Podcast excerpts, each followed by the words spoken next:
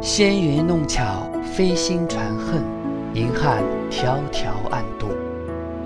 金风玉露一相逢，便胜却人间无数。柔情似水，佳期如梦，忍顾鹊桥归路。两情若是久长时，又岂在朝朝暮暮。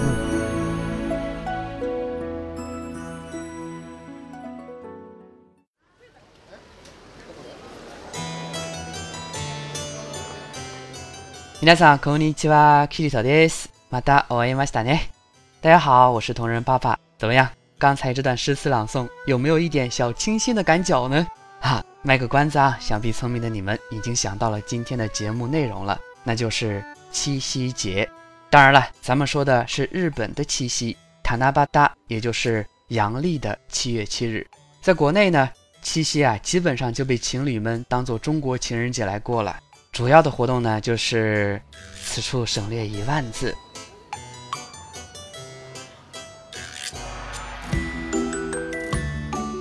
那么，日本七夕晚上的酒店也爆满吗？日本的情侣在七夕也用来做不可描述的事情吗？答案是，当然是否定的了。嗯，是不是有点小失望啊？毕竟咱们是一个正经的日语学习节目嘛，对不对啊？好，那么今天呢，我就带大家了解一下日本的七夕节——塔纳巴达。七夕的别名呢，也叫做细竹节 （Sasanoseku） 或者祭星 （Hoshimatsuri）。在江户时代啊，就被定为五大传统节日之一。如今呢，也是备受人们的喜欢啊。说到七夕的由来，一般认为呢是来自织女星与牵牛星的故事，也就是咱们国家的民间传说牛郎与织女的故事了。大家都知道，咱们的七夕节还有一个说法叫做乞巧节。这个乞字啊，就是希望祈祷的意思，而巧字呢，就是心灵手巧的意思。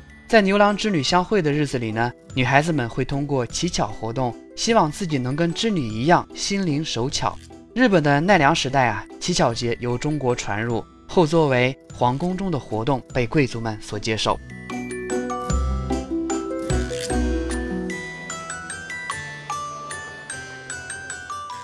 关于七夕节的来源呢，还有另外一个说法，那就是七夕的日语说法“塔纳巴达”。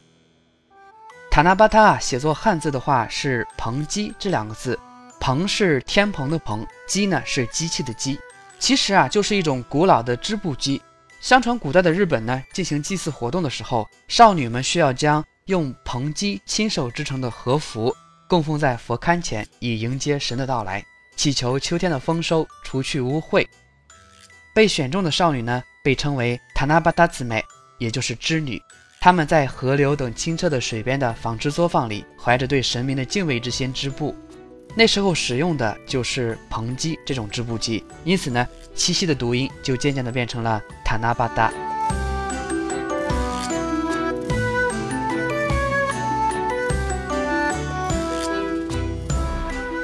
那么七夕的时候，日本人民都会干点什么呢？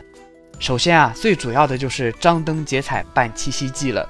日本人民啊，一到过节就特别热闹，尤其是啊，七夕又在夏天，最少不了的就是马自立了。城市里面大街小巷都会挂上七夕的装饰，游行表演、小吃美食，晚上一片热热闹闹的夜市景象。还有很多人呢会挂许愿牌许愿。那么最普遍、最传统的方式呢，就是把愿望写在小纸条上，挂在竹子上面。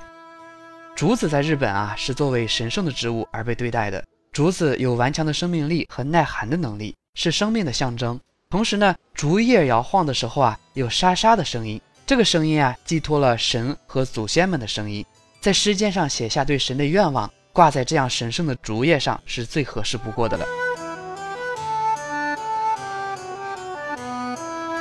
然后呢，既然是过节，当然少不了美食了。在七夕这一天啊，日本人的传统是吃素面，也就是合适的挂面，或是星形的糕点，以期待啊无病无灾。除了这些活动之外呢？某些地区啊还会有拜神社求缘分、去迪士尼庆祝等各种各样的庆祝活动。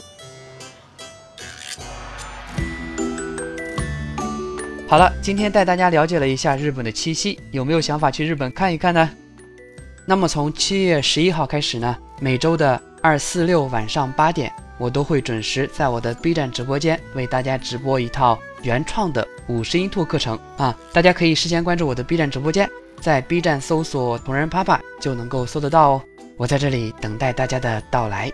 同时呢，我也和出生的其他老师合作，开通了一套 VIP 的零基础日语课程啊，那么适合零基础的同学们来系统的学习。